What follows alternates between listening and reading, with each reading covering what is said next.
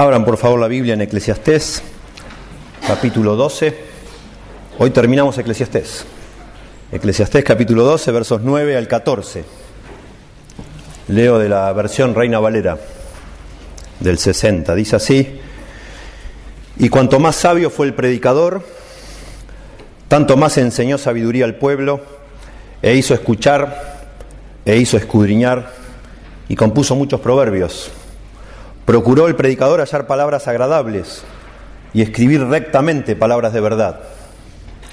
Las palabras de los sabios son como aguijones y como clavos hincados son las de los maestros de las congregaciones dadas por un pastor.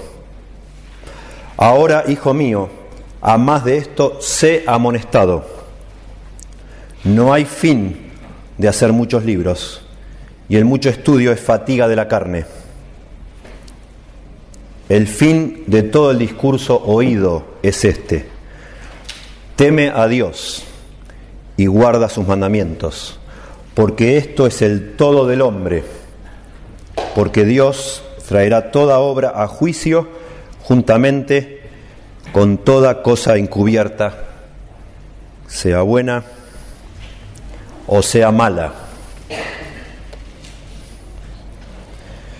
Todos en algún momento de nuestra vida, creo yo, luchamos con conflictos internos de preguntarnos cuál es el propósito, cuál es el fin por el cual yo estoy en esta tierra, para qué estoy acá, para qué existe la vida, cuál es la razón de ser del ser humano.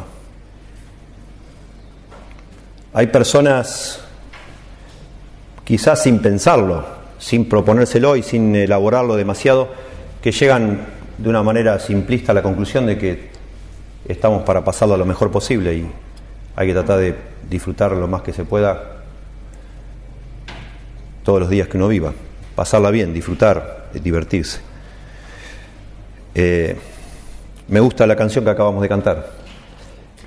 Si usted lee la historia, si busca en internet la historia de esta canción, esta canción ya estaba escrita, el poema, pero no tenía música y la mamá de un muchacho de 17 años, una mujer cristiana piadosa, estaba muy preocupada de que su hijo se estaba cada vez alejando más del Señor y ya casi no le prestaba atención a las cosas de Dios. Y esta señora oraba y pensaba que en ese momento, 17 años, era el momento clave en la vida de este joven, de quizás ir por el, a buscar el propósito o el sentido de la vida a las cosas del mundo y lamentablemente, como la experiencia de muchos creyentes o muchos hijos de creyentes, después de varios años de meter la pata y de probar lo que el mundo tiene para ofrecer, vuelven al Señor a buscar de nuevo las cosas de Dios, pero ya decepcionados del mundo, sin haber encontrado nada por ahí afuera y por, muchas veces con muchos cicatrices y dolores, digamos, cosas que a veces no son tan fáciles de reparar o de enderezar después. Así que esta madre decidió, tenía un plan, no sé, se le ocurrió una idea que a lo mejor funcionara, y le dio al hijo que le gustaba tocar el piano, le, dio la letra de esta canción y le dijo si se animaba a ponerle letra, eh, música. Y le puso música a este muchacho. Y no se apartó nunca del Señor. Este hombre murió el año pasado. Yo les conté el año pasado cuando empezamos a cantar esta canción. Fue músico durante toda su vida, fue el músico, el pianista principal que usó Billy Graham en todas las campañas este, muy interesante. No sé, lo tengo acá y le, repito algo de la letra por si esto queda en la grabación y la gente no sabe después si lo escucha qué es lo que estamos refiriendo. Dice acá, prefiero a Cristo que lo material, prefiero ser suyo a riqueza sin fin, prefiero a Cristo que cualquier bien, prefiero vivir y andar con Él. Más que ser el rey de dominios mil y vivir en la maldad, prefiero a mi Cristo y solo a Él que lo que este mundo da. No quiero el aplauso del mundo falaz, prefiero ser fiel y tras Cristo seguir. Prefiero a Cristo que fama mundial. Prefiero su nombre por siempre exaltar. Y la última estrofa dice, más bello que el lirio, en su nibio blancor, mi Cristo es más dulce, aun que la miel. Llenura a mi alma dará el Señor. Prefiero a mi Cristo y que me guíe Él. Yo no sé cómo fue en el caso de ustedes. Yo a los 17 años, gracias a Dios, me encontré con el Señor Jesucristo. Y yo estaba buscando el sentido de la vida y no lo encontraba. No tenía miedo a la muerte, no pensaba en la muerte, no era algo que me preocupara, ni pensaba si yo era o no era pecador, nadie me había enseñado eso, en mi familia nadie era creyente, nadie leía la Biblia. Lo que a mí me perturbaba era para qué rayos estoy sobre esta tierra, qué sentido tiene esforzarnos como nos esforzamos y hacer todo lo que hacemos si pronto algún día nos vamos a morir y tarde o temprano la gente se va a olvidar de nosotros. Y yo le preguntaba a mi papá, pero no a los 17 años, ya desde niño le preguntaba, porque me, angustiaba la idea de saber que algún día ya no iba a estar más sobre este mundo y para qué estuve, de qué sirvió. Y mi papá me decía siempre, con tono así como de hombre sabio, hijo, vivimos para llegar a ser un recuerdo. Ese era, y es hasta el día de hoy, el lema de mi papá por el cual él piensa que vive. Vivimos para llegar a ser un recuerdo. Cuando mi papá grabó un saludo de, para Carolina, mi hija, el casamiento, y Jonathan, eso fue lo que le dijo. Lo único que espero es que ustedes me recuerden. Eso fue lo que le dijo. Fue el saludo de un hombre ya al final de sus días. Eso es lo que espera de la vida, que lo recordemos. Y lo vamos a olvidar. No mi generación, pero seguramente la siguiente y quizás la otra, no sé. Algún día nadie se va a acordar de que existió una persona como mi papá y nadie se va a acordar de nosotros. Y es obvio que eso no puede llenar el corazón, no puede darnos propósito. ¿Y entonces qué? Bueno, esta es la gran pregunta que se hace el libro de Eclesiastés, comenzando el libro. Noten cuando comienza el libro de Eclesiastés, capítulo 1, versículo 3 capítulo 1, verso 3 de Eclesiastés. Dice, verso 2 dice, vanidad de vanidades, dijo el predicador, vanidad de vanidades, todo es vanidad. Así empieza el libro, noten. Y verso 3 dice, ¿qué provecho tiene el hombre de todo su trabajo con que se afana debajo del sol? Y comienza el libro y este hombre, así sin, sin anestesia, sin introducción, sin dar vueltas, comienza diciendo todo lo que hay en este mundo, debajo del sol, todo es vanidad, vanidad de vanidades, todo es vanidad. Y el concepto de vanidad lo hemos hablado durante toda esta serie, hace un año y un mes que empezamos a hablar de Eclesiastés, hoy terminamos. La palabra vanidad en el hebreo Hebel tiene que ver con algo que es frustrante. La palabra Hebel está relacionado con el viento. Viento. Es como humo, es como, como querer atrapar el viento, así de frustrante es esta vida. Se puede usar para algo vacío, porque el aire en realidad es vacío, no lo puedes agarrar, pero al llegar a nuestro estudio, al final de nuestro estudio, nos damos cuenta que Salomón, a lo largo de este libro, no necesariamente le ha dado siempre un concepto tan pesimista a la idea de vanidad. La idea más que ha desarrollado durante el libro es que todo es muy frustrante. La vida es frustrante. Es exasperante vivir bajo el sol estar en este mundo. No le encontramos la vuelta a la vida. Siempre hay algo que no nos cierra. Y por eso se pregunta, comenzando el libro, y ese es el tema de todo el libro. Durante todos estos 12 capítulos el autor va a tratar de contestar qué provecho tiene el hombre de todo su trabajo con que se afana debajo del sol. ¿Para qué me esfuerzo? ¿Para qué vivo? ¿Para qué hacemos todo lo que hacemos? ¿De qué sirve? ¿Vale la pena para algo? ¿Sirve para algo?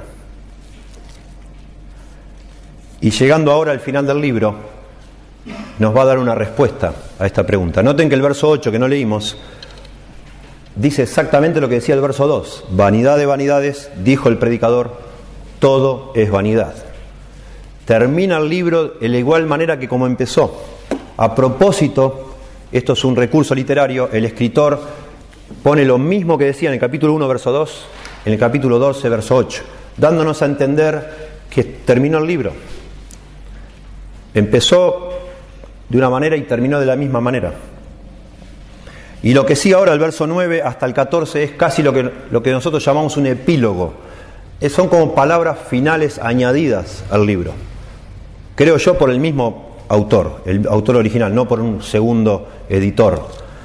Algunos creen que alguien agregó estas palabras. De ninguna manera, no hace falta. Muchas personas escriben un libro y al final, después que terminan, quieren dar unas palabras finales. Y eso es lo que se ve acá. De alguna manera, ya hemos visto la semana pasada cuál es la conclusión de este libro. Acuérdate de tu Creador en los días de tu juventud. Acuérdate de Dios. Antes que sea tarde, demasiado tarde. Busca a Dios. La vida debajo del sol en este mundo sin Dios no tiene sentido. No tiene provecho, verso 3 del capítulo 1. ¿Qué provecho tiene esta vida con todo el trabajo con que se afana el hombre debajo del sol? Sin Dios no hay provecho. Por eso debemos introducir a Dios en el cuadro de nuestra vida. Y ahora Salomón agrega palabras extras, digamos así, a, a su conclusión. Y al hacerlo va a ser otra, otra gran conclusión del libro, si se quiere. Pero antes de hacer esa conclusión, Salomón nos va a hablar de él mismo, de cómo él compuso este libro. Esto es muy importante y vamos a ver que tiene gran valor para nosotros considerar estos últimos versículos del libro. Salomón nos va a decir que la fuente, el origen del cual él ha sacado todas estas reflexiones es Dios. Todas, estas palabras que ha compartido él son confiables, no son el producto de un momento depresivo de este hombre. Dios le ha guiado a escribir este libro, nos va a explicar acá. Y después, en los últimos tres versículos del libro, nos va a decir que el mensaje de este libro, realmente dado por Dios, nos revela cuál es la razón de ser del ser humano sobre esta tierra. Sí vale, en otras palabras, Salomón va a contestar, sí vale la pena vivir en este mundo, sí vale la pena vivir debajo del sol. Hay provecho para todo lo que hacemos. Y no es que vivimos para hacer un recuerdo, no es eso el punto. No. Vivimos, para decirlo de una forma, y lo vamos a desarrollar, y al final diremos de otra, pero para decirlo de una manera, introduciendo, Salomón va a llegar a la conclusión de que vivimos debajo del sol, la razón de por qué estamos sobre esta tierra es para que mientras estamos vivos podamos tener un encuentro con nuestro Creador. Esa es la razón por la cual Dios nos ha puesto sobre esta tierra. Y por eso en el capítulo 12, verso 1 dice, acuérdate de tu Creador. Y terminando el libro dice, el fin del discurso hablado es este, teme a Dios y guarda sus mandamientos, porque este es el todo del hombre. El hombre está sobre esta tierra para encontrarse con su Dios, con su Creador.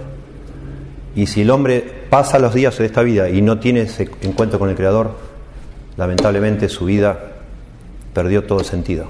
Vivió sin sentido, morirá sin sentido y le espera, según el último versículo del libro, un, un evento realmente trágico, tenebroso, espantoso de pensar, y lo vamos a ver. De alguna manera, el, el, el tren de pensamiento de Salomón a lo largo del libro ha sido el siguiente. Dios existe. Él ha hablado de Dios a lo largo de todo el libro. Dios es el creador. Y si Dios existe y es el creador, entonces Él es el juez de nuestra vida. Él también es juez. Y si Dios es el juez, Él existe, es el creador y es el juez, habrá un juicio final. Y si va a haber un juicio final, y va a haber, y lo menciona varias veces en el libro, todo lo que nosotros hacemos, la forma en la cual vivimos, cuenta tiene sentido, porque vamos un día a dar cuenta de todo eso que hicimos frente al Creador. Por tanto, y esa es la conclusión, aunque la vida sea como un vapor, aunque la vida pase volando, aunque haya un montón de sinsabores en este mundo, nada es inútil ni nada es insignificante. Un día de todo lo que hicimos mientras estábamos vivos, vamos a tener que responder delante de Dios. Lamentablemente, mi papá no está solo en lo que él piensa, hay un montón de personas y cada vez más que no piensan que eso sea cierto. Pero la Biblia dice que un día toda rodilla se doblará y todo ser humano, tanto los que temieron a Dios como los que renegaron de Dios, como los que se burlaron, con los que pareció que todo esto es una broma pesada, estarán delante de Dios un día y deberán dar cuentas de lo que hicieron. Y serán tan responsables los unos como los otros de dar cuentas de lo que pasó con su vida. Esta porción que vamos a considerar, del 9 al 14, claramente se divide en dos partes. En el idioma original es fácil de verlo. Versículo 9 empieza con una palabra y el versículo 12 empieza con la misma palabra en el idioma original. La palabra es además. además. Verso 9 en el idioma original empieza con además. Verso 12, además. En la Reina Valera no lo conservan en el verso 9, pero sí en el 12 cuando dice, a más de esto, además. Además de esa frase, además, del verso 9 este, al 11, los verbos están en tiempo indicativo, solo explicando algo, contándonos algo. Pero los, los verbos del 12 al 14 son imperativos, son órdenes. ¿sí? En la primera parte del 9 al, al 11, Salomón nos explica cómo él compuso este libro. Y el, punto de esta parte es que podemos confiar en el origen divino de Eclesiastés. Dios inspiró el libro de Eclesiastés y vamos a desarrollarlo. Y la, segunda, la última parte, los últimos tres versículos del libro, donde hay mandamientos, es, el punto ahí es que debemos los seres humanos, todos los seres humanos, no solo los judíos, sino todos los seres humanos, debemos temer a Dios y adorarle y obedecerle y respetarle. Debemos conectarnos de alguna manera con el origen divino de nuestra vida, que es Dios. Entonces veamos en primer lugar, este, y esto otra vez son palabras de cierre de un libro. Este, estas palabras de alguna manera dan a todo lo que hemos visto, a todos los estudios que hemos tenido, le dan, tienen injerencia en todos esos que hemos visto. Le dan a todo eso una autoridad. Todo lo que hemos dicho otra vez es producto de Dios, que de alguna manera guió a Salomón a escribir lo que escribió. Este es un libro divino, como todo el resto de la Biblia, creemos nosotros. El libro de Eclesiastés, podríamos resumir todo lo que vamos a decir hoy, el libro de Eclesiastés ha sido inspirado por Dios, ha sido de alguna manera eh, revelado por Dios y todo lo que dice eh, en el libro nos guía a la conclusión de que el ser humano encuentra la esencia de su vida en su relación con Dios. Eso es, eso es lo que está diciendo y sí tiene caso, entonces, sí aprovecha para el hombre vivir y esforzarse sobre esta tierra. En el verso 9 dice, hablando sobre la, confiabilidad de este libro, dice, cuanto más sabio fue el predicador, tanto más enseñó sabiduría al pueblo, e hizo escuchar, e hizo escudriñar y compuso muchos proverbios. Literalmente acá, esto leí la Reina Valera, literalmente sería así, además de ser sabio, además de ser sabio, el predicador enseñó también sabiduría al pueblo y ponderó, investigó y compuso muchos proverbios. Además de ser sabio, el predicador enseñó también sabiduría al pueblo. Interesante y muy importante lo que dice acá. El predicador es Salomón. Cuando empieza el libro, se llama a sí mismo el escritor el predicador. La palabra en el, hebreo es kohelet. Kohelet significa predicador, o se traduce predicador, y da la idea de una persona que habla en medio de una asamblea. En el Antiguo Testamento no existía la iglesia.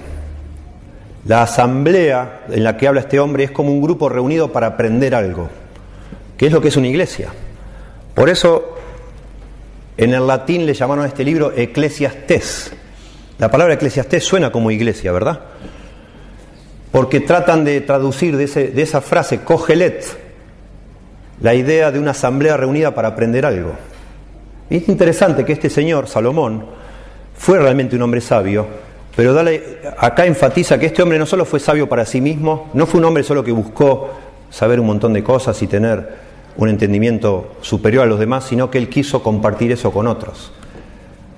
De alguna manera este señor, Salomón, no quiso ser un académico, no quiso ser un profesional de la sabiduría, sino más quiso ser más vale como un pastor.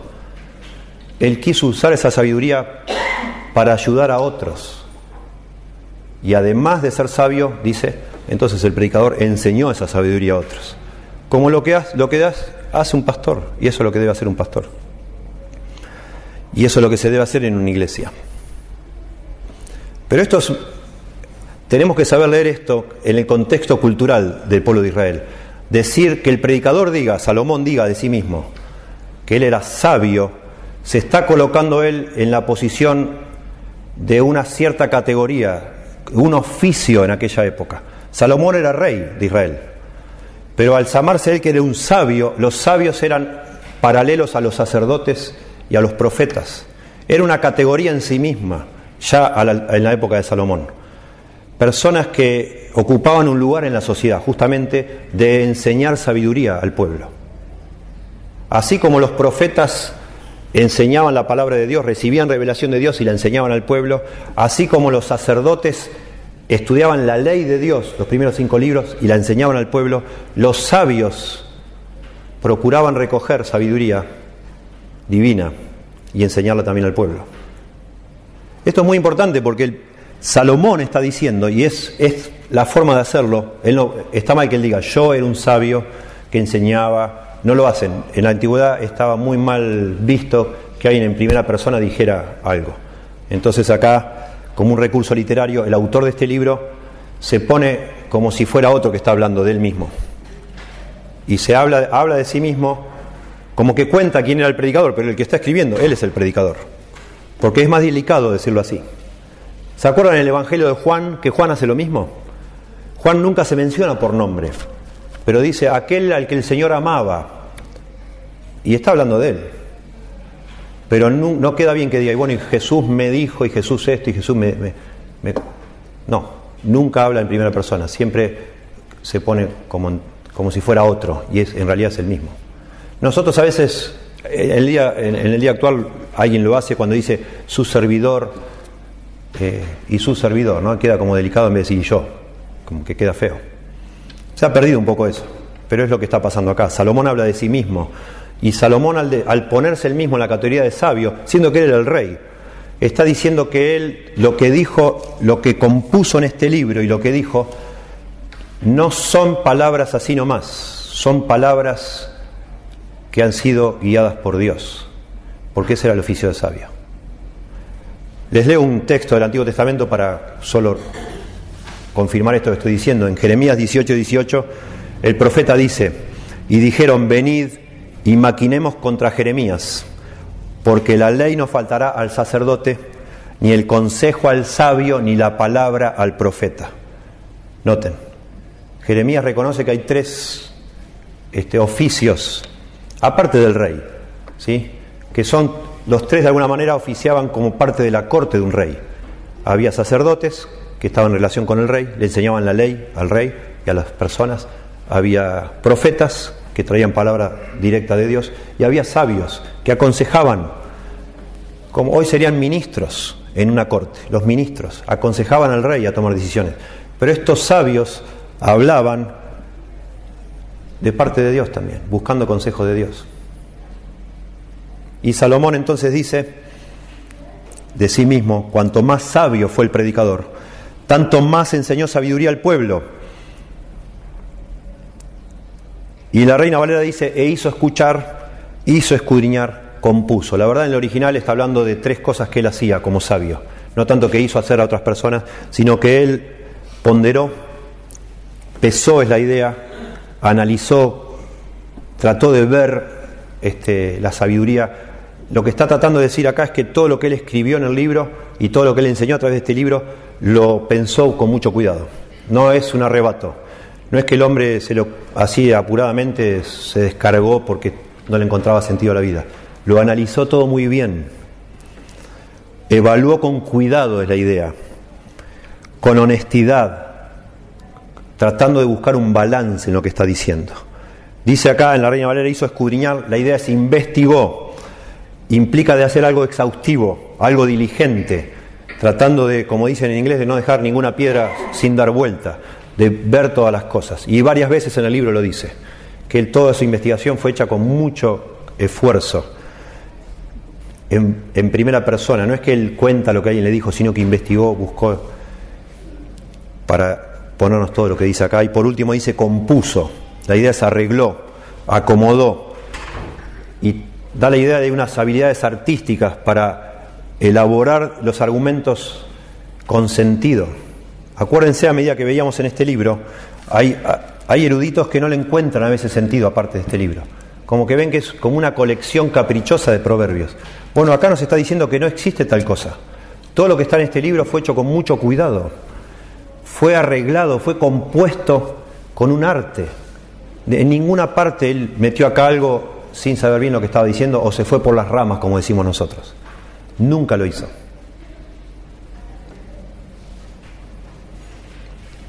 Y dice que el medio que usa Salomón para enseñar al pueblo han sido proverbios. Y es muy lindo porque Salomón también es el escritor del libro de proverbios. Y yo les decía cuando estábamos viendo el capítulo 10, da la sensación de que después de escribir el capítulo 10, Salomón necesitó más espacio para seguir animándonos a nosotros adquirir sabiduría en este mundo y escribió el libro de proverbios. Él compuso proverbios, él coleccionó proverbios y también por supuesto, el libro de Proverbios ha sido inspirado por Dios, claramente. Y es un libro maravilloso. Toda esta sección de la Biblia son los que llamamos los libros de sabiduría. Y son de alguna manera tanto Job como Salmos, como Proverbios, como Eclesiastés y Cantar de los Cantares, son todos ellos pertenecen a un género común que son precisamente para enseñar sabiduría al pueblo, cómo manejarnos en esta vida. Y son, por supuesto, guiados por Dios, claramente. Y dice el verso 10 que procuró el predicador hallar palabras agradables y escribir rectamente y palabras de verdad. Nos sigue explicando Salomón, por alguna razón, él considera, esto es un epílogo, que el lector del libro de Eclesiastés tiene que saber esta información que, está dando, que él está dando.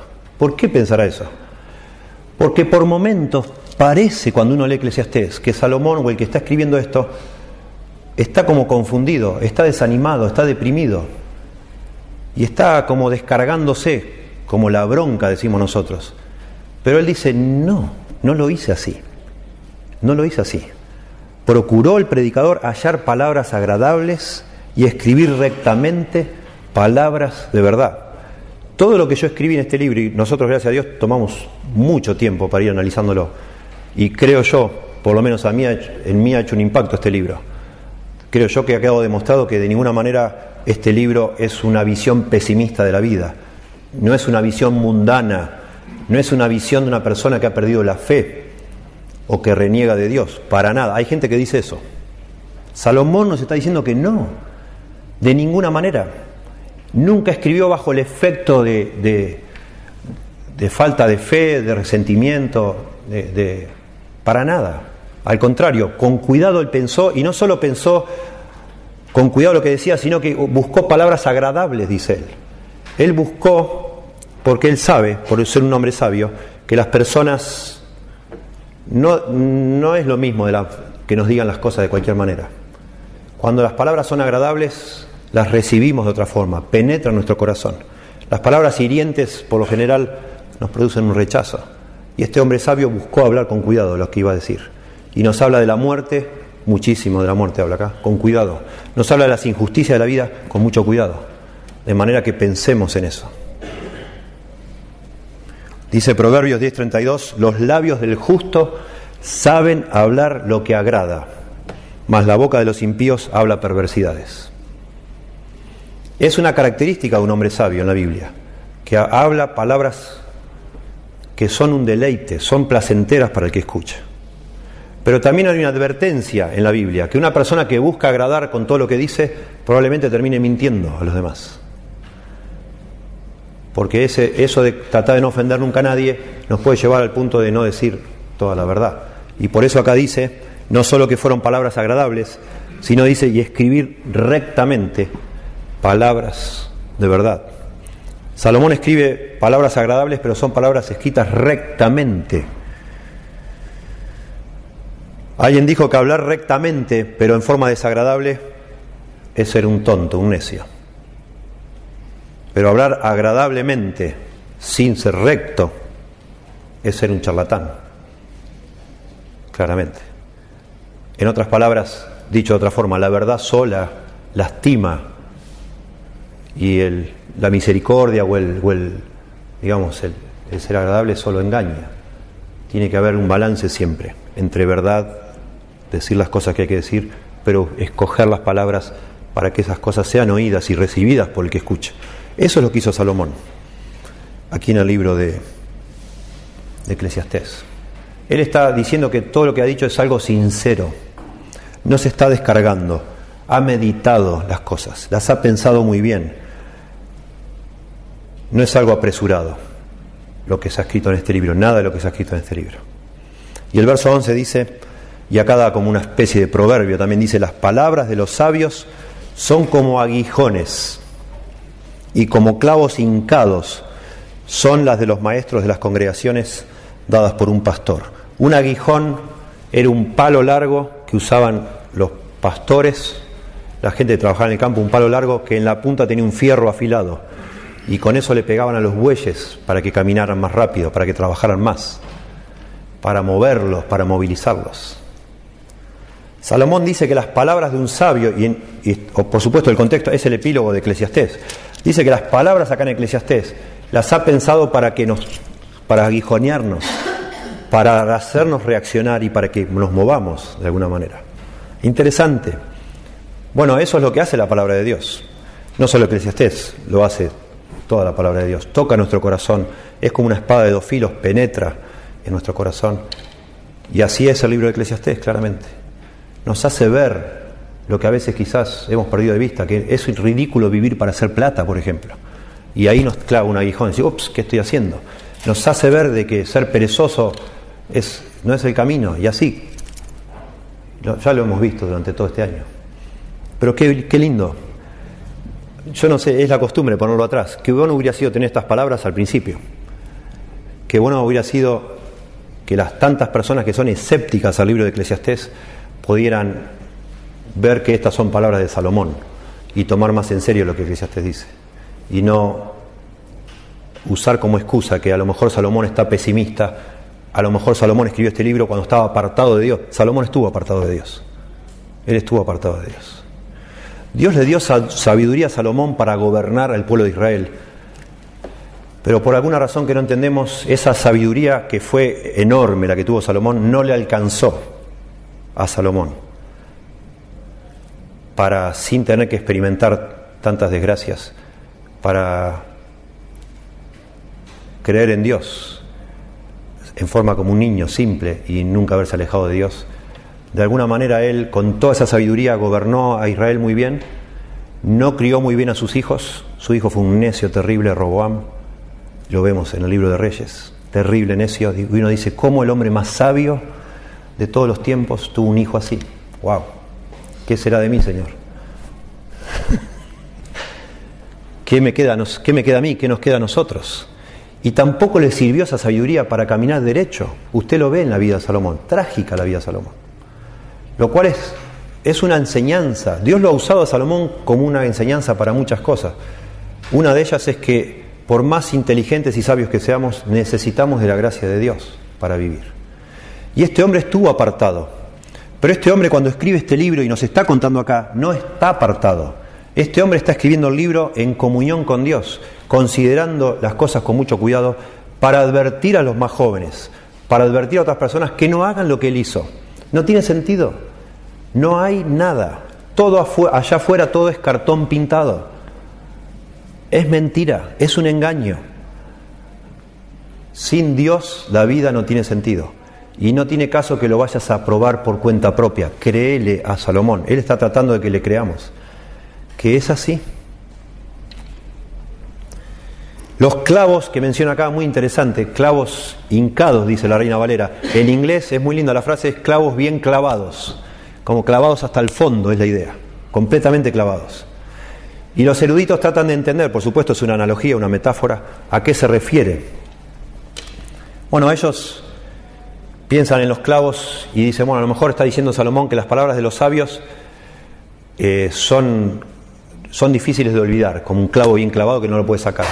Probablemente la referencia acá, la idea que está tratando de comunicar Salomón es que da estabilidad a la vida de una persona, las palabras de los sabios. Como cuando vos agarrás unas tablas y las clavas bien y están firmes y no está todo enclenque. No sé si es tanto el punto que no nos vamos a olvidar más como un clavo bien clavado, sino más que nos van a dar estabilidad en la vida. Otra vez, para que no hagamos lo que hizo Salomón, para que no andemos perdiendo el tiempo 20 años de nuestra vida, apartados de Dios, buscando en los boliches, buscando, no sé, en el sexo, en las drogas, a ver si algo encontramos ahí.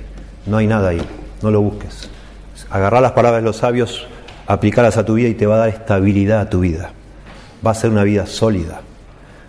Te va a aguijonear para movilizarte y te va a establecer de una manera firme, como algo que está bien, bien clavado, digamos, bien atado. Y dice acá, en vez de, noten ustedes, estamos en el verso 11, las palabras de los sabios son como aguijones y como clavos hincados son las palabras, sería la idea, de los maestros de las congregaciones dadas por un pastor. Bueno, acá los traductores de la Reina Valera tomaron una decisión. La palabra congregaciones podría traducirse congregaciones si se refiere a personas o colecciones si se refiere a cosas. Es como juntar algo. Si juntas personas es una congregación. Si juntas cosas es una colección. ¿Sí? Bueno, como hablaba de el predicador, asumo yo, no sé, no conozco a ningún traductor de la Reina Valera, pero asumo que dijeron, bueno, como acá habla de el predicador, después habla del pastor, dijeron, bueno, acá se habla de una congregación. Bueno, yo no sé lo que ha hecho la Reina Valera con las versiones más nuevas, pero creo que es más acertado la Biblia de las Américas, que piensa que está hablando de cosas, está hablando de colecciones de proverbios. Los maestros, no de las congregaciones, sino maestros de las colecciones, está hablando, es un sinónimo de los sabios, son las personas que van coleccionando proverbios. Y las palabras de los sabios son como aguijones y las palabras de estos maestros de coleccionar dichos son como clavos bien clavados o clavos hincados. Esa es la idea. Es como que son sinónimos. Los maestros, maestro de, en hebreo, en, español es parecido, un maestro de lo que sea, es como una, está hablando de, de un experto en algo, ¿verdad? Y acá está hablando un sabio, es un maestro. Un maestro en recoger, en coleccionar dichos sabios. Y las palabras de esas personas entonces son las que necesitamos. Y acá viene lo que es enigmático de esta parte. Dice, dadas por un pastor. Noten que su Biblia, pastor está con mayúscula. En todas, en todas las la regla de las Américas lo pone en mayúscula. La, la nueva versión internacional lo pone en mayúscula. Las Biblias en inglés lo ponen en mayúscula. ¿Qué es esto, pastor? Hay dos posibilidades. O le está llamando pastor al rey, porque al rey a veces se le llama pastor, lo cual es raro porque rey es Salomón. Salomón es el predicador. Y en este caso sería también el pastor, Salomón. Y la otra posibilidad es que el pastor sea Dios. Lo cual es notable también que lo mencione así. Le ha llamado a Dios capítulo 12, verso 1, creador. Y ya dijimos la semana pasada, eso es algo muy raro en toda la Biblia. Solo nueve veces se le llama creador a Dios en la Biblia, pero sin ningún tipo de, calificativo como acá, solo tres veces. Y en el Antiguo Testamento está la única vez que a Dios se le llama creador, con mayúscula. Y acá le llama pastor. Antes que Salomón escribiera esto, se escribió el Salmo 23. Jehová es mi pastor, nada me faltará. Se le llama pastor en la Biblia, a Dios. Porque Dios cuida de su pueblo, como un pastor cuida de sus ovejas. Noten el Salmo 80, verso 1.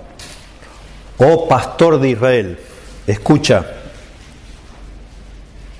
tú que pastoreas como a ovejas a José, que estás entre querubines, resplandece. Está el salmista orando a Dios y le llama, oh pastor de Israel. No es algo extraño que a Dios se le llame pastor. ¿Y por qué llamaría Salomón a Dios pastor acá? Porque Dios, está diciendo Salomón, Dios estuvo envuelto en el proceso, así lo ve Salomón, en el proceso por el cual Dios, eh, Salomón escribió el libro de Eclesiastés. Salomón, recuerden ustedes, tuvo una conversación directa con Dios cuando él comenzó su reinado y Dios se le aparece y le dice, pídeme lo que quieras y te lo voy a dar. Salomón piensa y no le pide riqueza, no le pide poder, le pide sabiduría a Dios. ¿Se acuerdan? Y Dios de nuevo se le aparece a Salomón y le dice, por cuanto no me pudiste ni poder ni riqueza, te voy a dar sabiduría como la que ninguna persona jamás tuvo ni antes ni después de, de ti va a tener, pero además te voy a dar poder y riquezas, como tampoco nadie jamás conoció. Salomón experimentó en carne propia lo que es recibir de parte de Dios sabiduría. Es algo que hoy, lo que Salomón tuvo una visión de Dios y habló con Dios, es algo que hoy para nosotros es algo imposible de que suceda. No sucede eso hoy. Pero a Salomón sí le sucedió y Salomón es consciente que él ha recibido de Dios sabiduría. Y él escribe incluso en el libro de Proverbios que no existe la sabiduría sino es que Dios te la da. Y él está diciéndonos acá, al final, después que explicó que todo lo hizo con mucho cuidado, que él es un sabio, que no habla porque lo que se le ocurre, sino que habla también de parte de Dios, como un profeta habla de Dios y un sacerdote habla de parte de Dios. Y ahora que nos ha explicado que esto no fue un arrebato, no fue un pozo depresivo, sino que algo que pensó muy bien, ahora nos dice que estas palabras fueron dadas por un pastor con mayúscula, que es Dios. Salomón está de alguna manera acá en forma, digamos, precaria, nos está diciendo lo que el Nuevo Testamento desarrolla de forma súper clara, que es lo que llamamos la inspiración de las escrituras. La Biblia ha sido escrita por hombres que han pensado, que han analizado, que han buscado información, pero al final de cuentas en el momento de componer la Biblia era Dios que los estaba guiando, dice el Nuevo Testamento. Toda la escritura es inspirada por Dios. A pesar de que usar Hombres la escribieron, Dios estaba involucrado. Y Salomón acá nos está diciendo eso. Dios estuvo involucrado en la escritura de este libro. Y es importante que lo diga. Yo no sé cómo hizo Salomón este epílogo, probablemente terminó de escribir y releyó y releyó. Me imagino yo, por todo esto que dice acá, que ha releído muchas veces esto y ha ido cambiando y ha ido modificando para que sea realmente algo artístico.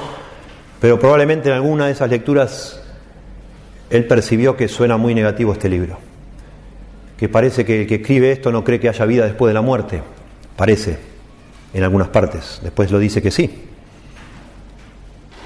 Parece que esto está escrito por alguien otra vez, que es un cínico, que es alguien que no tiene fe. Y entonces al final piensa él que es valioso agregar que estas palabras no son las palabras de un cínico, son palabras de Dios, que se las está dando a su pueblo porque Dios como un pastor cuida a su gente y quiere guiar a su gente. Y este, el mensaje de este libro es necesario para el ser humano, precisamente para que encuentre la salida, encuentre el sentido de la vida a algo que parece que no lo tiene. Porque parece que no lo tiene cuando no consideramos a Dios. Asombroso de pensar. Y por eso el verso 12, que ya es parte de la segunda sección, yo lo voy a incluir en el primer punto que estoy tratando de demostrar que es que el libro de Eclesiastés, este, tenemos que confiar que el libro de Eclesiastés es palabra de Dios, obviamente. Dice el verso 12, ahora, hijo mío, además de esto, además de esto, hijo mío, sé amonestado, no hay fin de hacer muchos libros y el mucho estudio es fatiga de la carne. Este punto 12, e, este verso 12 está relacionado con lo que viene diciendo. Lo que puse acá son palabras de sabios escritas con mucho cuidado y han sido de alguna manera inspiradas o guiadas por Dios, han sido dichas por un pastor, por el pastor con mayúsculas. Pero hay por ahí un montón de libros, está lleno de libros. Y entonces él dice, hijo mío, y esto entra en la sección de amonestaciones, acá hay tres mandamientos sea amonestado, teme a Dios, guarda sus mandamientos. El primero de estos imperativos es que tengas, ten cuidado, hijo mío. Si vas a ser sabio, si vas a buscar sabiduría, no busques por ahí por todo tipo de libros. Este libro ha sido inspirado por Dios, este libro ha sido hecho con mucho cuidado, pero hay por ahí, pero miles de libros que parece que te van a hacer sabio y solo te van a embadurnar todo, te van a hacer un enchastre y te van a confundir más Así que ten cuidado de lo que vas a buscar por ahí. Y si te, se te ocurre escribir ni hablar, no es el punto.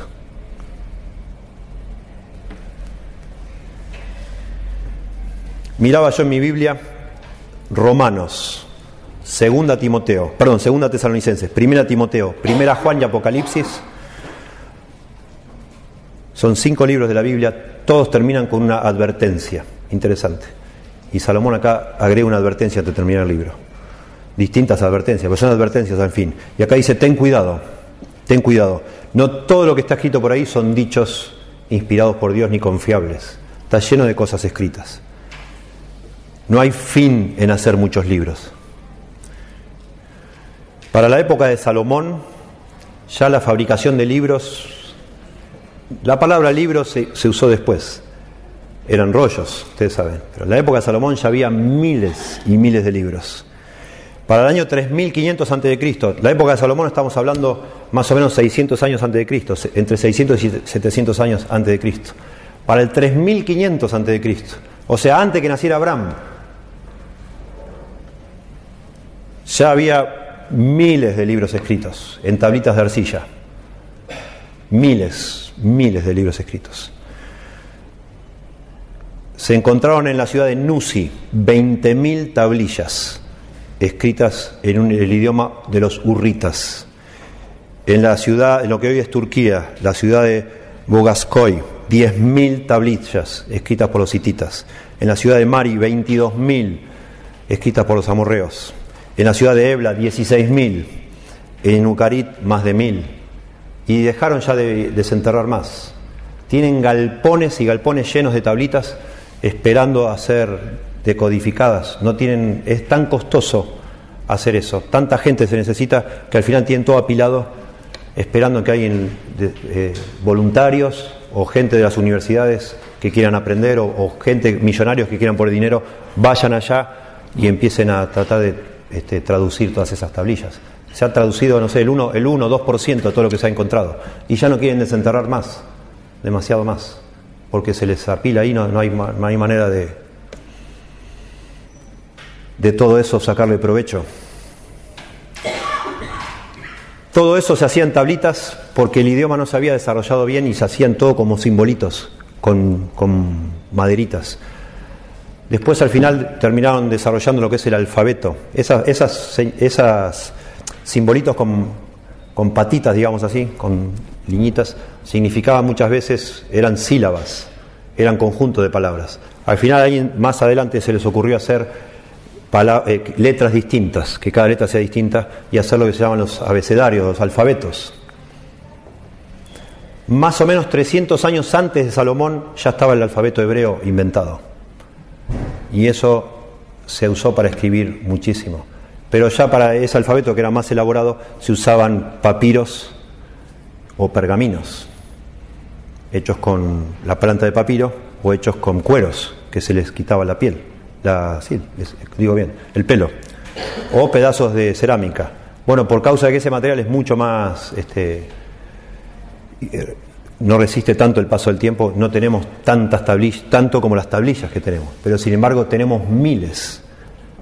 Eh, juntando todo lo, que se ha escrito en la antigüedad hasta la desde que se empezó a escribir hasta la época de Salomón, ya hay miles de cosas escritas. Por eso eh, tiene sentido lo que dice acá Salomón. Dice, ten, ten cuidado, hijo mío, y no está hablándole a su hijo solo. Así hablaban los sabios con sus estudiantes, hijo mío. Es un sabio, un hombre mayor, que habla a los jóvenes, hijo mío, ten cuidado este es un libro que Dios ha guiado, pero ten cuidado de salir como un loco a leer todos los libros por ahí, porque no vas a encontrar mucho más. No te vas a, sumar demasiado, al contrario, te va a fatigar innecesariamente. Bueno, si esto es verdad en aquella época, imagínense hoy. Traté de salir a buscar alguna información y lo mejor que pude encontrar de hace 30 años atrás, año 1985. En el año 1985, si una persona decidiera comprar y leer todos los libros que en ese año se publicaron en Estados Unidos solos. Tendría que leer 125 libros por día para leer todos los que en ese año se publicaron. Se gastaría un millón 57.658 dólares en comprar todos los libros que salieron en, ese, en un año. Y ese día es ese año añadiría a su biblioteca 45.704 volúmenes. En un año, hace 30 años. Imagínense hoy en día. Las cantidades de cosas se escriben y se escriben y se escriben. Imagínense usted.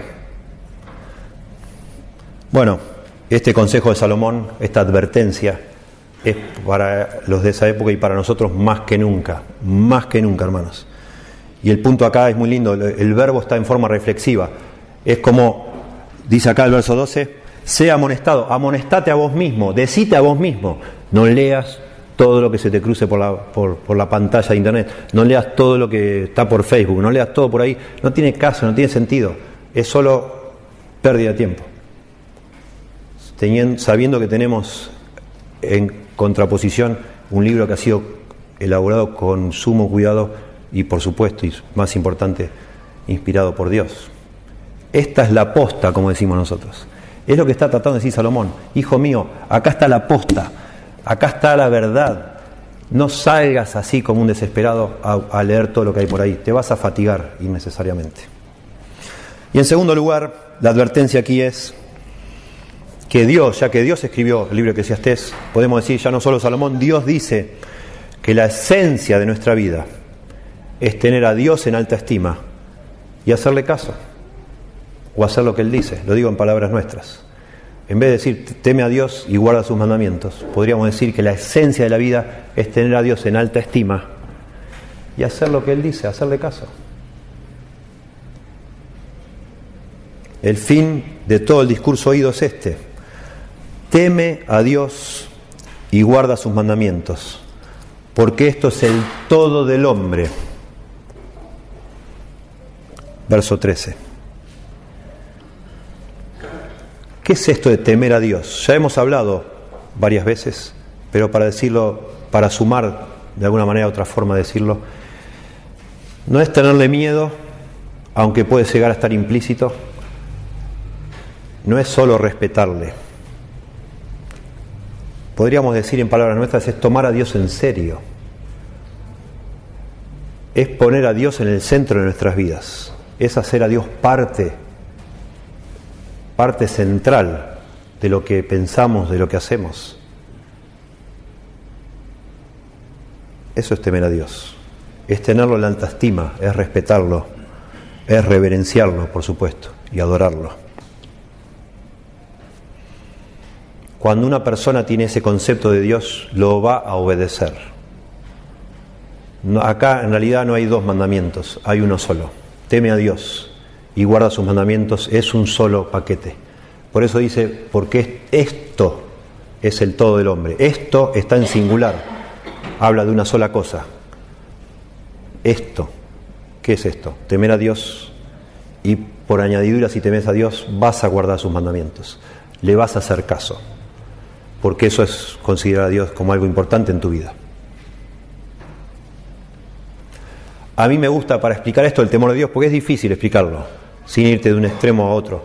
Me gusta cuando se dice en el Nuevo Testamento que los fariseos tenían más temor de los hombres que de Dios. Es muy interesante para tratar de nosotros entender qué es temer a Dios, pensar de nuestra experiencia todos los días lo que es temer a las personas. Nosotros tememos a los demás, yo temo al hombre no cuando tengo miedo que alguien en la calle me, se me tire encima y me clave un cuchillo, porque uno no va por la calle pensando en eso. Pero uno teme al hombre cuando de pronto este, se preocupa por el qué dirán los demás. Eso es temor del hombre. Que a mí me preocupe excesivamente qué van a pensar de mí los demás. Entonces me cuido y cosas no las digo abiertamente y cosas no quiero que se sepan porque temo al ser humano más que a Dios. ¿Sí? Por eso a los fariseos eh, les gustaba eh, ofrendar, así tocar una trompeta, no sé, en una plaza para ofrendar y, cuando ayunaban poner cara. Siempre estaban buscando recibir aplauso de las personas, más que de Dios. Bueno, pensar en toda esa situación tan, tan horizontal, tan terrenal, tan humana, nos ayuda a entender lo que es temer a Dios. Una persona que teme a Dios es una persona que vive siendo consciente de que Dios lo está viendo. Así como temer a una persona es ser consciente que me están mirando. Y hay cosas que usted y yo hacemos cuando nadie nos ve, pero ni loco haríamos si alguien nos está viendo. Porque tememos, tememos a las personas. Y el concepto es el mismo. Si yo temiera a Dios, o sea que si fuera consciente todo el tiempo que Él está presente y me está viendo, que Él existe y ve lo que yo hago y le importa, Yo hay cosas que no haría. Por eso temer a Dios va necesariamente enlazado con obedecerle, hacerle caso.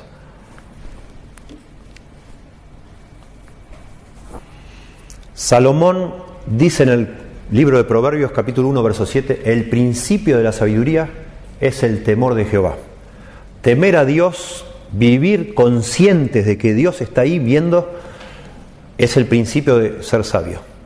En otras palabras, Salomón dice una persona no puede jamás llegar a ser sabio si antes no reconoce que Dios lo está mirando. Si antes no reconoce que Dios debe ser el centro de la vida.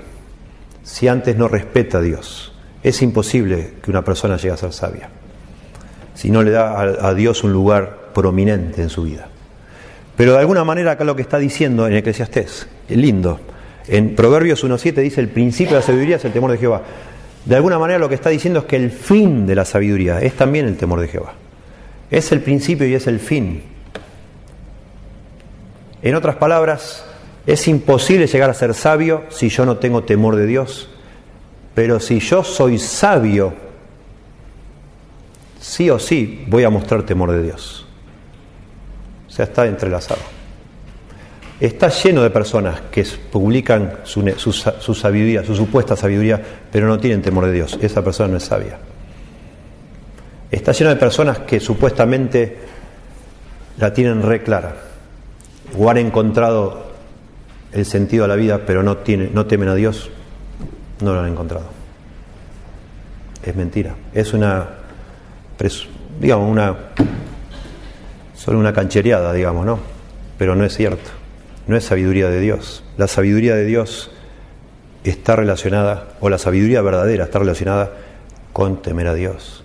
La sabiduría en la Biblia y sobre todo en los libros que estamos mencionando, libros de sabiduría, los libros poéticos, es algo que Dios solo da, no se consigue poniéndole ganas y haciendo un esfuerzo solo. Es, se recibe de parte de Dios y Dios se la da a ciertas personas, personas que le temen. Salmo 111, 10 que hoy leímos. Noten de nuevo relación a la sabiduría, el temor de Dios, perdón, con la obediencia a Dios. Dice, el principio de la sabiduría, Salmo 111, 10. El principio de la sabiduría es el temor de Jehová. Buen entendimiento tienen todos los que practican sus mandamientos. En poesía hebrea, la segunda línea, en este caso, es paralela a la primera. Dice, el principio de la sabiduría es el temor de Jehová. Buen entendimiento, o sea, sabiduría, tienen todos los que practican sus mandamientos. En otras palabras, practicar los mandamientos es sinónimo a tener temor de Dios. Podríamos decir que tener temor de Dios es conocer a Dios y adorarle. Y eso es lo primero, y de ahí surge el cambio de conducta.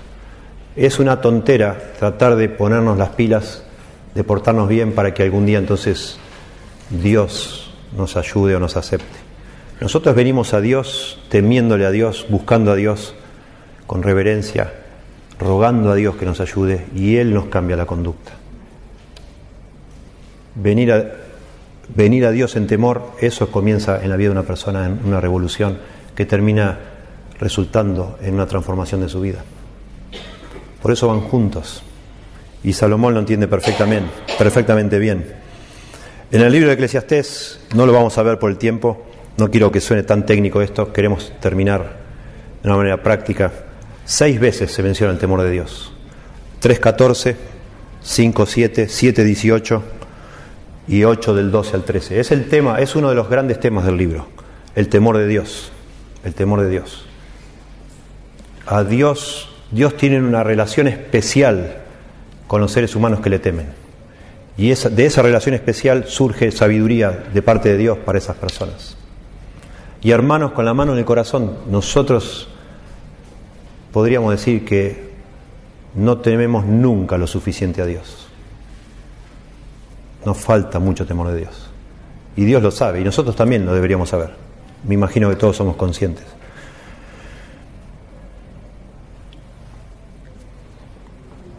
Somos creyentes, la mayoría de los que estamos aquí somos creyentes convertidos, y eso hace que tengamos temor de Dios, que Dios nos ha regalado ese temor. Y si nos comparamos con alguien que no conoce al Señor, seguramente veríamos más temor de Dios. Si alguien se pone a hacer una, evaluación, vería en nuestra vida temor de Dios, más de que no le importa nada. pero nosotros en el fondo sabemos que no tememos demasiado a Dios, no tanto como debiéramos. Porque si temiéramos más a Dios, pecaríamos menos. Y si nuestro temor de Dios fuera perfecto, no pecaríamos. Nunca, jamás. es así, claramente. Y si queremos nosotros procurar pecar menos, la solución bíblica no es tanto ponernos las pilas en, no sé, inventarnos sistemas para pecar menos, sino tenemos que tratar de conocer más a Dios, tenemos que acercarnos más a Dios, tenemos que buscar más a Dios. Nuestro concepto de Dios está distorsionado en algún punto seguro. Nuestro concepto de Dios es demasiado pequeño, es chiquitito y no lo tememos. Si pudiéramos ver a Dios con la grandeza que Él tiene, nos produciría el temor que necesitamos para refrenarnos de tomar tan ligeramente el pecado y chapotear a veces lo más campantes como si nada pasara. Esa relación está pero súper explícita en el libro de Deuteronomio. Solo digo un versículo que es uno de mis preferidos de la Biblia, de Deuteronomio 5.29, cuando Dios dice, ¿quién diera? ¿Se acuerdan? Deuteronomio 5.29, búsquelo, porque está bueno que lo tenga en su mente. Deuteronomio 5:29. En el contexto Dios le está hablando a Moisés y Dios, Moisés nos está contando lo que Dios le dijo a él. Después de que el pueblo de Dios vio el, monte de Sinaí temblando y la voz del trueno y la llama de fuego y todo, estaban aterrados, pensaban que iban a morirse todos. Estaban tan asustados que le pidieron a Moisés que ellos no subieran más, que Moisés sea el, intermediario entre ellos y Dios, porque tenían miedo de morir. Cuando Dios, eh, Moisés sube al monte y le dice, el pueblo me ha dicho que no quieren ellos ya venir más acá, ni subir, ni nada, dicen que yo me ocupe nomás, porque ellos van a morir. Y ahí dice antes de Deuteronomio 5.29 que a Dios le pareció muy bien eso. Y entonces en esa charla íntima entre Dios y Moisés, Dios le dice a Moisés, ¿quién diera que tuviesen tal corazón que me temiesen y guardasen todos los días todos mis mandamientos? para que a ellos y a sus hijos le fueres bien para siempre. ¿Ven de nuevo la conexión? Dios dice, si ellos tuvieran un temor, y ahí el temor en el contexto es terror, pavor de Dios, por ver la grandeza manifestada en milagros ahí del fuego, la voz y el temblor. Si tuviesen, si este terror les durara no hoy solo que ven todo esto que parece se cae el mundo abajo, sino mañana, pasado, cuando todo está normal, si nos, si nos durara ese temor todos los días, guardaríamos todos los mandamientos todo el tiempo. Y entonces nos iría fenómeno, fenómeno. No tendríamos problemas.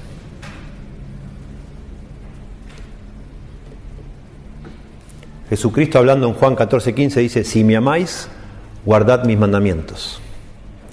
En otro lado dice, este es el que me ama, el que guarda mis mandamientos de la misma conexión, solo que en vez de la palabra temor habla de amor.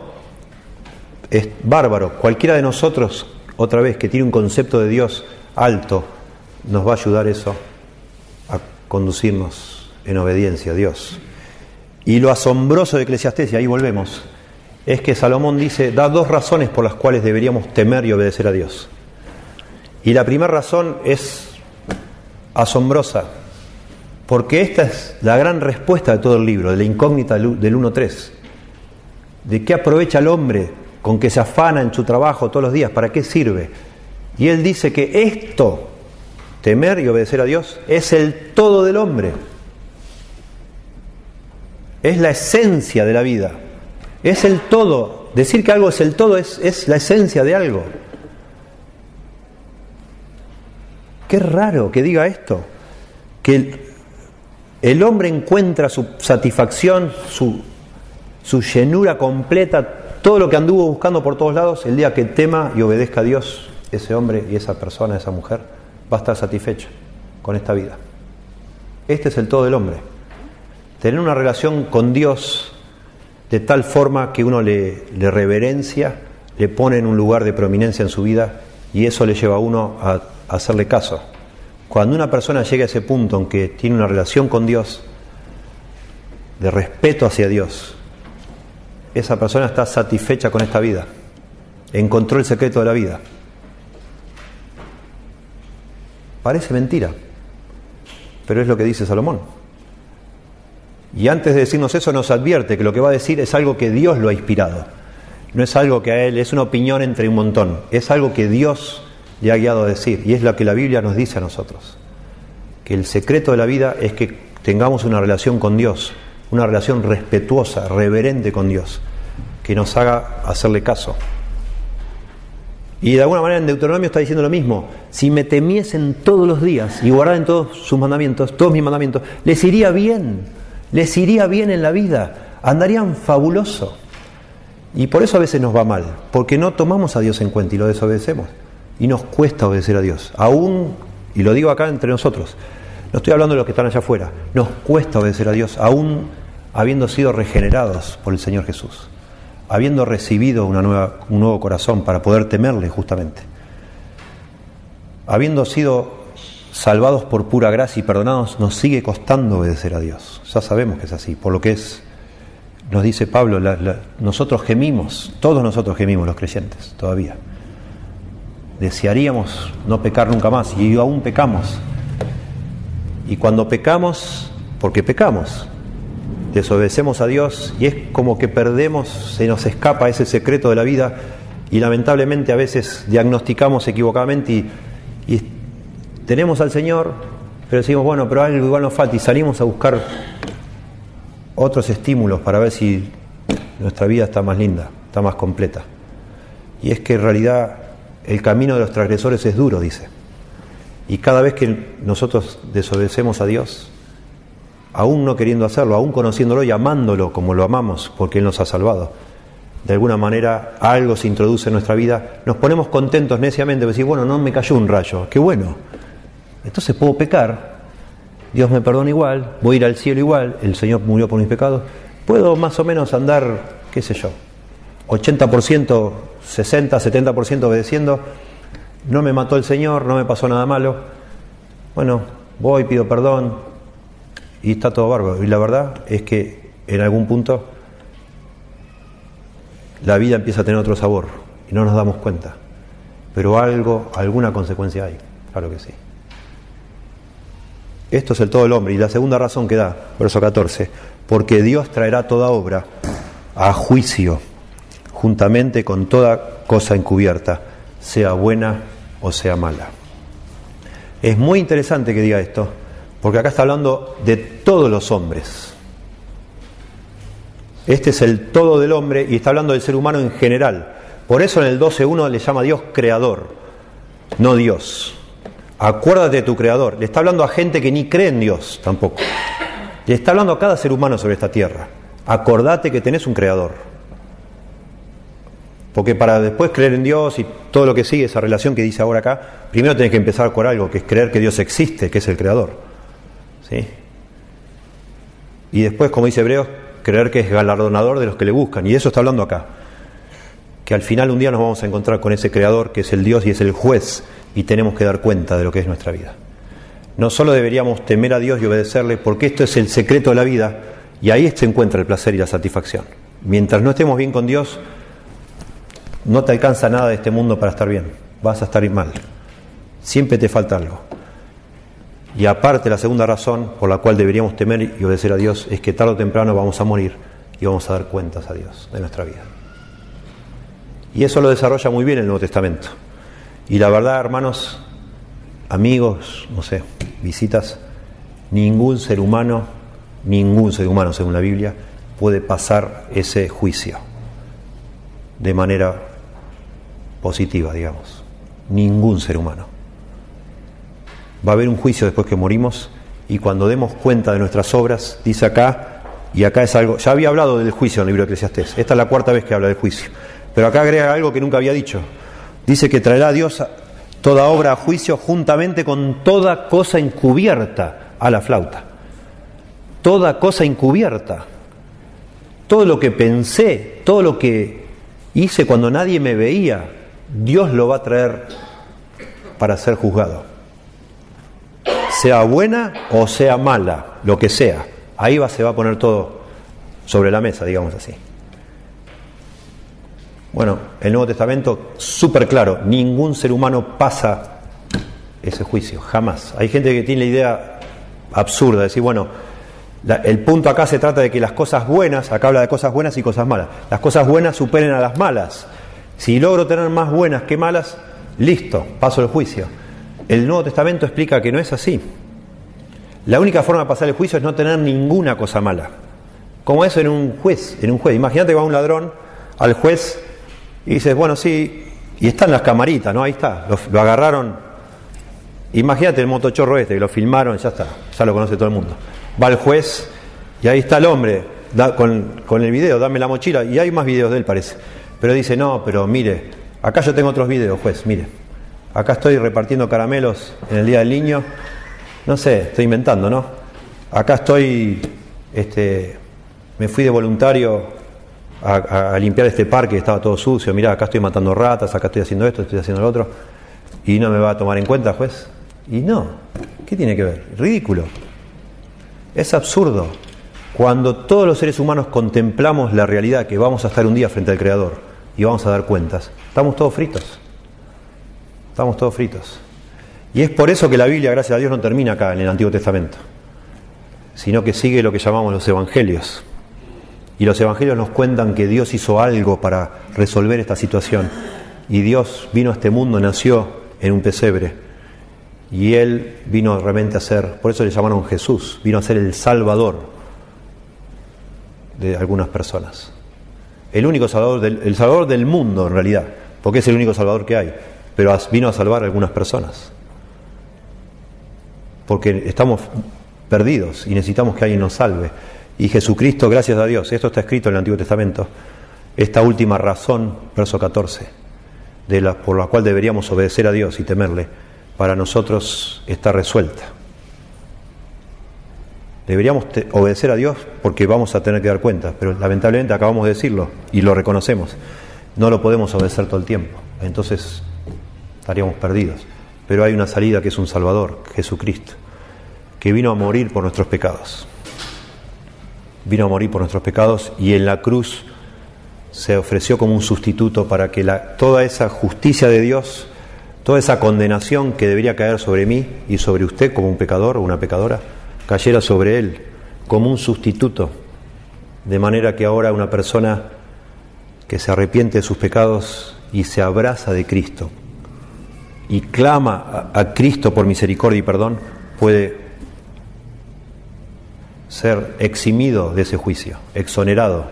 Porque cuando estemos, el día que yo esté delante de ese juicio, y Dios me pida cuenta de lo que dice, y no sé, en, el libro Apocalipsis habla de libros, donde está todo escrito, y habla en los libros, y esté todo lo bueno que yo hice y todo lo malo, yo voy a escuchar la voz de Dios decir, está eximido, exonerado, porque en lo que está todo lo malo está todo borrado. Lo malo que yo hice está todo borrado en ese libro, porque dice que la, sangre de Cristo quitó todo eso. La sangre de Cristo cubrió mi pecado y por eso Él es mi Salvador. Y ya no voy a, mis pecados ya han sido pagados por otro, por Cristo. Ahora es, en el Nuevo Testamento dice, Jesucristo dijo, yo soy el camino, la verdad y la vida. Nadie viene al Padre si no es por mí diciendo que no hay otro camino, no hay otra forma de llegar a Dios, no hay otra forma de resolver esta situación si no es por medio de Cristo. La verdad, algo que, en el que se puede confiar, y la vida, otra vez, de alguna manera Cristo contesta la gran pregunta de Salomón. Él es el secreto de la vida. Temer a Dios y guardar sus mandamientos es el todo del hombre. Jesucristo viene en el Nuevo Testamento y él dice, yo soy la vida. El que en mí cree no tendrá sed jamás. El que en mí cree, dice, de su interior correrán ríos de agua viva, dando otra vez, de alguna manera, una metáfora de que el que se encuentra con Cristo encontró la vida, Él es la vida. Y encontró el perdón y zafó, como decimos nosotros, de un día tener que dar cuentas de todo lo que ha hecho, sea bueno y sea malo, sea visto o sea oculto. Todo ha sido perdonado por Cristo, si usted se entrega a Él como Salvador. Señor, damos gracias por tu palabra y pedimos que por favor la uses en nuestra vida, cada uno de nosotros. Damos gracias por Eclesiastés, damos gracias por la forma en que usaste a Salomón cómo lo le escogiste a Él para hacerlo el hombre más sabio y en su sabiduría haber Él enseñado a tantos, ha enseñado a nosotros, Señor, que la vida sin ti no tiene sentido, que temerte a ti y obedecerte y hacerte caso es el todo de un ser humano, Señor. Y Señor, estamos aquí nosotros como creyentes, agradecidos por tu perdón, pero también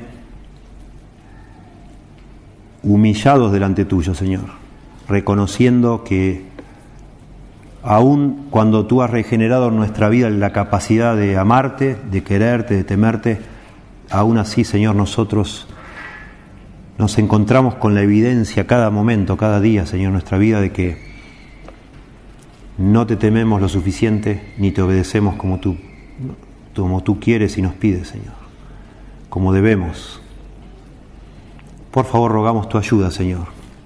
Rogamos tu perdón y rogamos tu ayuda para que tú nos des la sabiduría, ilumines nuestro entendimiento, nuestro corazón para verte con más grandeza, para temerte, para respetarte, para que nuestra vida sea completa en ti, Señor. Que estemos satisfechos contigo, como tú has pensado siempre, Dios. Y damos gracias porque nos has librado del juicio, por haber derramado sobre Cristo toda tu ira, toda tu justicia y rogamos por los que sea que estén aquí que aún no han llegado a esa certeza, a esa tranquilidad, esa paz de saber que tú has perdonado todos sus pecados. Rogamos Dios que por favor tú les ilumines y les guíes a, a abrazarte con perdón, Señor, buscando el perdón. Gracias te damos en el nombre de Jesús. Amén.